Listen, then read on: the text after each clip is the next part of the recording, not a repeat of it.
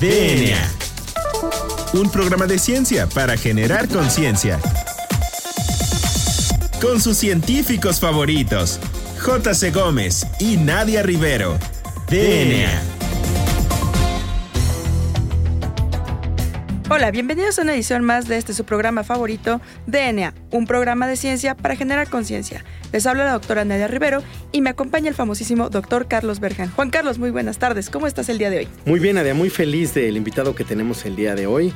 Eh, ahorita en un momento lo, lo, presentamos y del tema que vamos a comentar el día de hoy, que me parece que es bastante relevante y bastante de frontera y sobre todo de interés en muchísimas muchísimas ramas. Es el tema de senescencia celular. Así es. Bueno, pues el día de hoy tenemos a nada más ni a nada menos que a la doctora famosísima también, por cierto, doctora Mina Koningsberg. Muy buenas tardes, doctora. ¿Cómo se encuentra el día de hoy? Hola, buenas tardes. Muy bien, gracias. ¿Ustedes muy, cómo están? Pues también muy feliz muy de recibirte en, nuestro, en nuestra pequeña cabina. Muchas gracias. Entonces, bueno, pues como dice bien este Juan Carlos, el día de hoy vamos a hablar acerca de senescencia celular y tenemos preparada una pequeña introducción.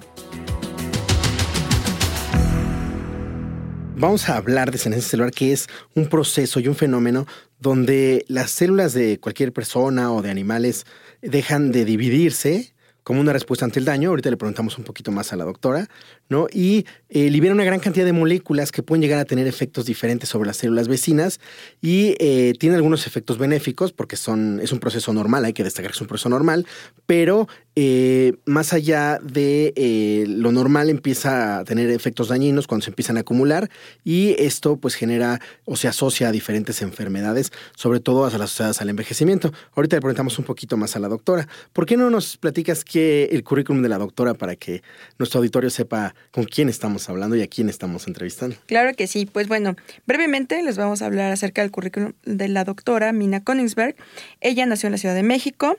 Este, realizó su licenciatura y maestría en biología experimental en la Universidad Autónoma Metropolitana, mejor conocida como UAM. Eh, realizó el doctorado en ciencias biológicas en esta misma casa de estudios y actualmente se desempeña en esta misma casa de estudios como profesor titular C.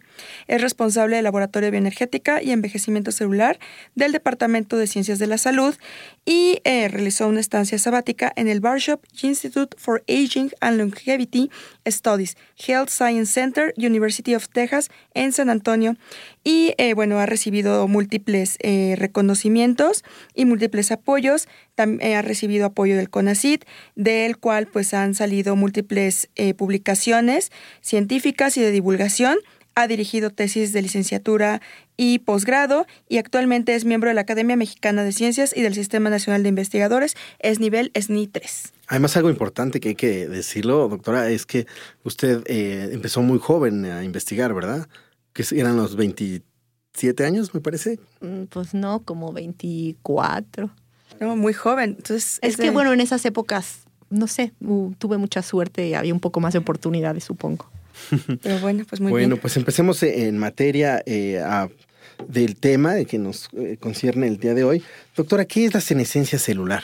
Bueno, pues la senescencia celular, eh, como tú lo decías hace rato, es un fenómeno que le puede pasar a casi cualquier célula del organismo que en respuesta a un daño del medio ambiente o, o, o de las células vecinas, en vez de seguir proliferando, se detiene. Entonces deja de dividirse, pero al dejar de dividirse empieza a hacer cosas diferentes que son producir moléculas que puede secretar o liberar y esas llegan a las células vecinas y entonces pueden tener efectos sobre esas células y esos efectos pueden ser buenos o pueden ser malos. Ok, doctora. Y este tipo de moléculas que se secretan son un fenotipo específico de la senescencia celular, es decir, eh, estas ya se han caracterizado, se sabe cuáles son y qué efectos, como usted bien dice, benéficos o malos son los que pueden inducir, porque bueno, para el auditorio que se escucha, un fenotipo son características uh -huh. físicas que se pueden observar, en este caso, pues las eh, moléculas que se están secretando por las células sí. Sí, sí han caracterizado el fenotipo de estas moléculas que se secretan. Uh -huh. Eh, pueden ser muy diversas dependiendo el tipo celular del que se trate, el tejido que sea, el, el organismo o si es humano o si es ratón o así. Eh, pero normalmente se ha visto que tienen efectos sobre las células. Esta, estas células, estas moléculas se llaman citocinas, se llaman quimiosinas y tienen efectos sobre las células vecinas. Entonces vamos a decir que pueden tener efectos benéficos cuando ayudan a la cicatrización de algún tejido o a señalización, por ejemplo, durante el desarrollo embrionario.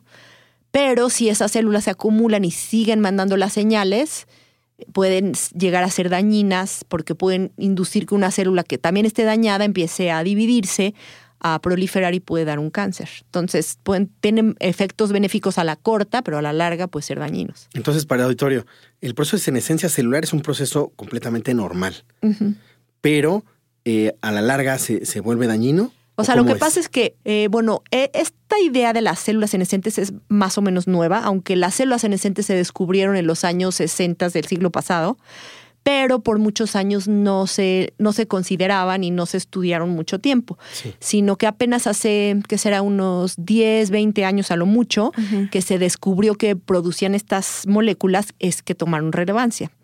Entonces, no, no se sabe tantas cosas de ellas, ¿no? Pero lo que sí se sabe es que estas células tienen una función, son normales, tienen una función, pero al terminar su función, las células del sistema inmune la deben de eliminar. Los glóbulos blancos las tienen que eliminar. Si los glóbulos blancos no las eliminan, y entonces se empiezan a acumular en el tejido. Y como ah, nadie las elimina, siguen mandando la señal. Y entonces sigue sin venir nadie a matarlas o a eliminarlas. Y entonces cada vez se vuelven, vamos a decir, más dañinas o inflamatorias, decimos nosotros, pero no se imaginen que inflamatorias es que se hincha, sino que vienen muchas células del sistema inmune.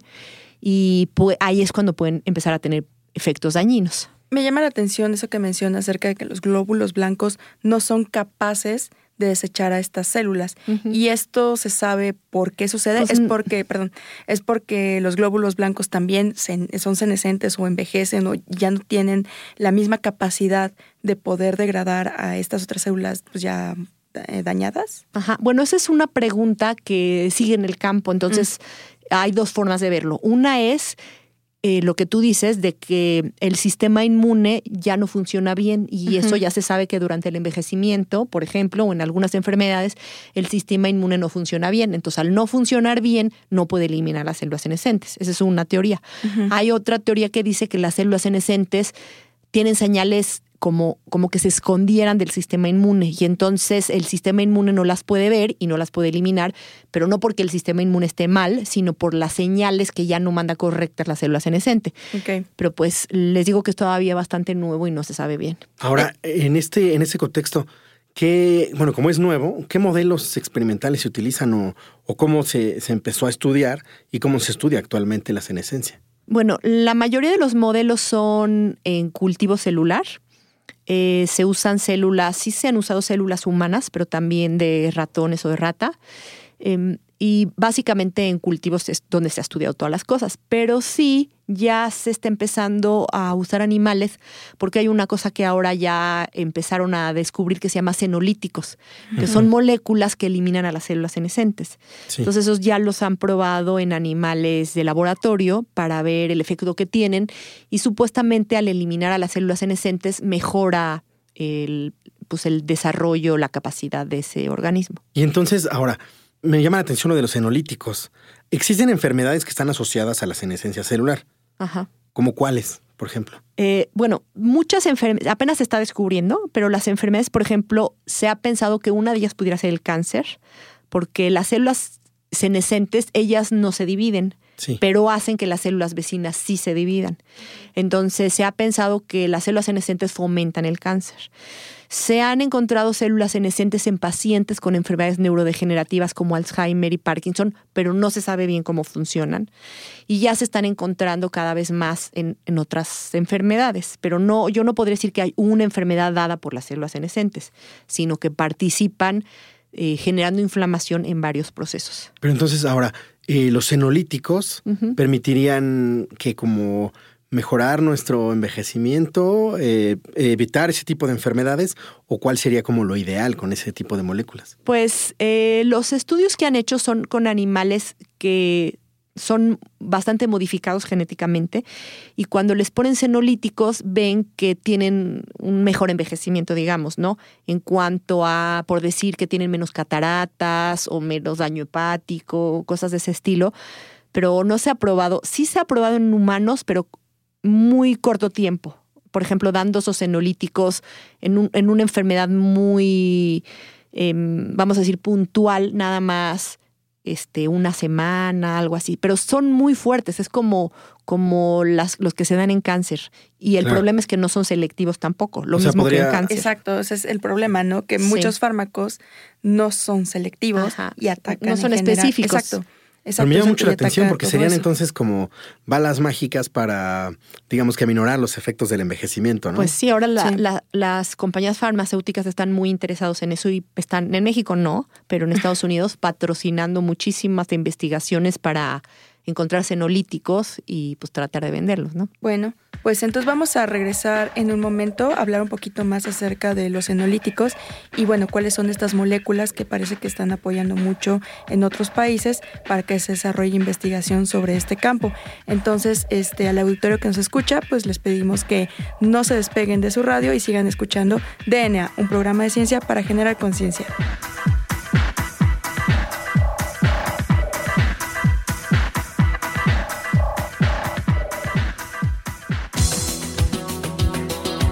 En menos de lo que tus genes se traducen a proteínas.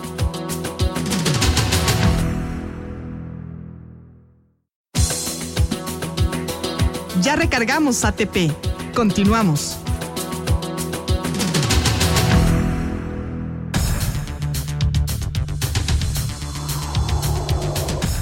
Bueno, pues ya estamos aquí de regreso con la doctora Mina Koningsberg, quien nos está hablando acerca de la senescencia celular. Y pues en la sección pasada nos quedamos hablando acerca de los senolíticos, que son los senolíticos, y ahí mencionaba algo acerca de que en México no se está apoyando tanto la investigación de estas drogas. Pero bueno, de lo que se sabe en otros países, ¿Cuáles son los senolíticos que se están estudiando principalmente para atacar la senescencia celular y cuáles son las vías de señalización que están atacando estos este, componentes? Lo que se está tratando de hacer en, en algunos lugares es, son dos cosas. Una es como reposicionar fármacos, es decir, eh, fármacos que ya se usan para otras enfermedades, ver si pueden también tener efecto senolítico y matar a las células senescentes. Entonces, se saltaría muchos pasos de ver si no causan toxicidad esas drogas o cosas así, ¿no? Entonces, es una de las cosas que se quieren hacer y que se están haciendo. Otra es buscar nuevas moléculas o todas las moléculas. Eh, se hacen incluso modelajes eh, Por computadora. por computadora, así que moléculas pudieran funcionar para atacar eh, las vías de señalización. Eso es lo que se está haciendo Doctora, más ¿y o menos. ¿Los senolíticos son eh, productos naturales? ¿Son ¿qué, qué compuestos son o qué moléculas son? La mayoría de los que se usan son fármacos. Son fármacos que ya se usan incluso para cuestiones como de quimioterapia, así. Eh, esos son los que han dado el mejor resultado. Ok. Y hay otros que, que se han usado también y que le, ahora les quieren llamar xenomórficos, que son moléculas que no matan a las células senescentes, pero tratan de que lo que producen las células senescentes, lo que secretan, sea menos agresivo para las demás. Entonces, en vez de ser lo que le llamamos nosotros proinflamatorios, que sean, por decir, antiinflamatorios, ¿no? Y esas sí también se están probando, eh, se están probando varias cosas desde compuestos naturales y también fármacos. Y las vías de señalización que atacan, básicamente, mm, una de las cosas que se piensa es que las células senescentes no se mueren si no las elimina el sistema inmune. Hay un tipo de muerte celular que se llama apoptosis, que es que las células se mueren como que se suicidaran, digamos Sí, de una Sí. forma muy ordenada. muy ordenada. Entonces, lo se ve que las células senescentes no se mueren por apoptosis porque tienen moléculas que aunque estén dañadas impiden esa muerte. Ujú. Entonces, lo que están tratando de hacer es es eliminar las moléculas que están protegiendo a las células senescentes para que no se mueran por apoptosis. Oh, muy Entonces, esas son las vías de señalización que están ta- tratando de atacar.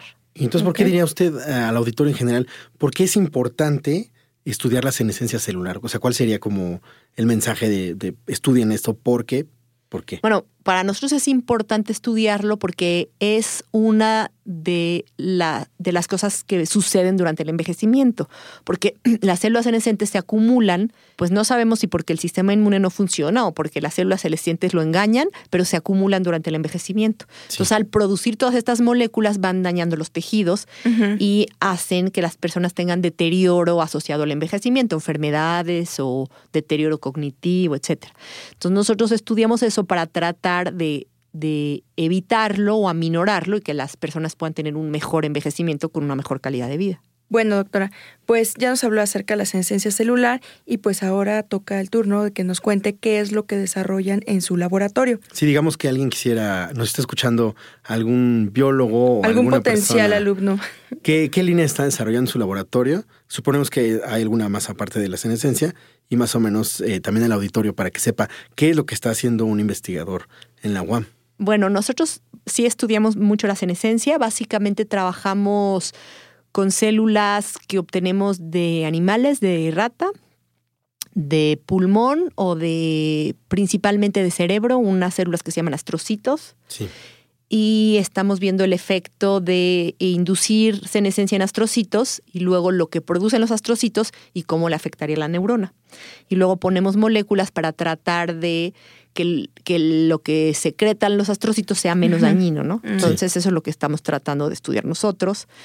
Y tenemos em, algunos otros modelos también de obesidad, de ratas obesas y tratar de ver cómo es la senescencia durante la obesidad, porque ya se ha visto que la obesidad también genera inflamación y daño y eso genera senescencia y entonces queremos ver el deterioro cognitivo que se asocia a la obesidad si está relacionado con la senescencia también. Claro, que sí, eso ya es algo que está como muy bien descrito, que la obesidad está asociada a deterioro cognitivo e incluso lo han asociado con enfermedades neurodegenerativas. Exacto, y entonces es lo que nosotros queremos ver si participan las células senescentes y si usando moléculas que eliminen a las células senescentes o que modifiquen lo que secretan, si se puede evitar ese deterioro cognitivo asociado a a la obesidad durante el envejecimiento. Claro, y es muy interesante su línea porque finalmente está muy interrelacionada o está como muy asociada a los problemas de salud pública que pues, actualmente aquejan a la población en México, ¿no? Sí. ¿Dónde está localizado su laboratorio para nuestro auditorio?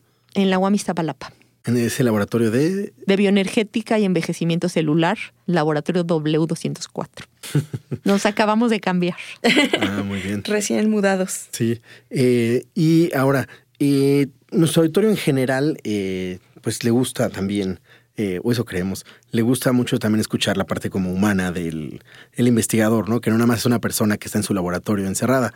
Entonces, no sé si tuviera alguna recomendación o alguna de un libro o alguna aplicación o alguna canción. Incluso algún documental que esté como asociado a la senescencia. Pues estuve buscando ayer en YouTube, pero sí hay algunos documentales, pero no hay como tal documentales. Hay algunas entrevistas, muy poquitas en español.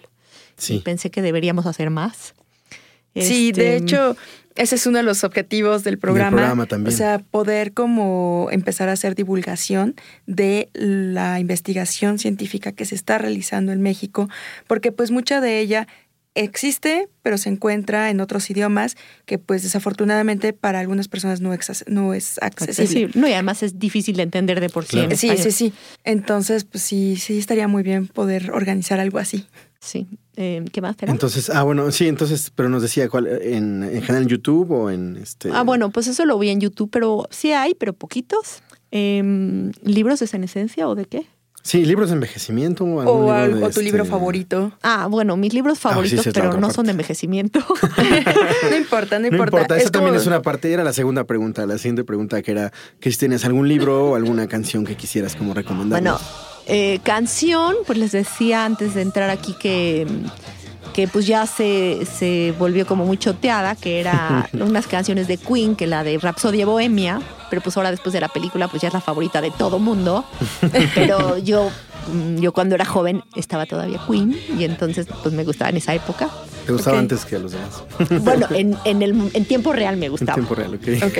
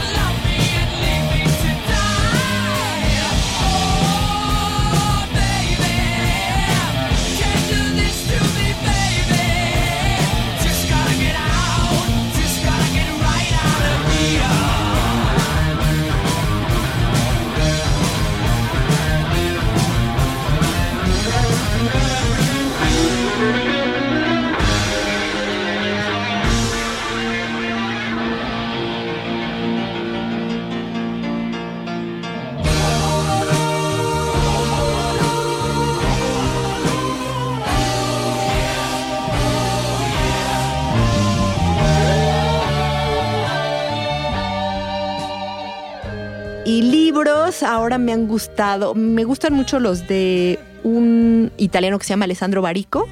Y ahora me han gustado unos de como de mucha imaginación, que eh, son de unos serbios, que se llama Goran Petrovic.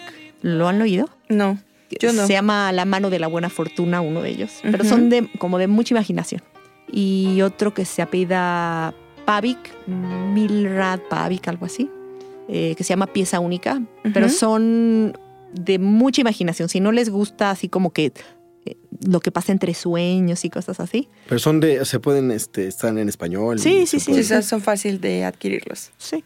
Ah, bueno, pues con estas recomendaciones vamos a buscarlos para que la próxima vez que nos visites podamos discutir, discutir perdón, acerca de ellos. Sí, sí, me parece bastante interesante.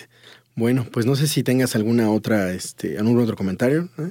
No, pues agradecer a la doctora Mina Konigsberg por acompañarnos y bueno, pues les recordamos al auditorio que sigan nuestras redes. En Instagram nos pueden encontrar como arroba imerdna, en Twitter nos pueden encontrar como arroba DNA en Imer y en Facebook nos pueden encontrar como ScienceSox. También eh, en nuestras redes eh, personales, yo estoy como arroba scienceox. Y yo estoy como ar- arroba soy una fruta que no madura. Entonces, bueno, me parece que eso es todo. Muchísimas gracias, Mina. Gracias.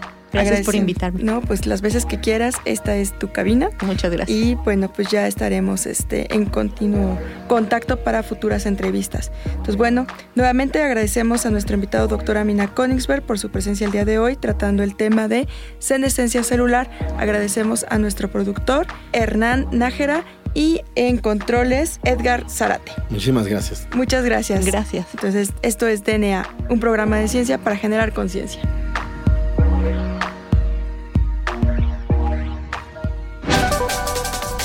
DNA.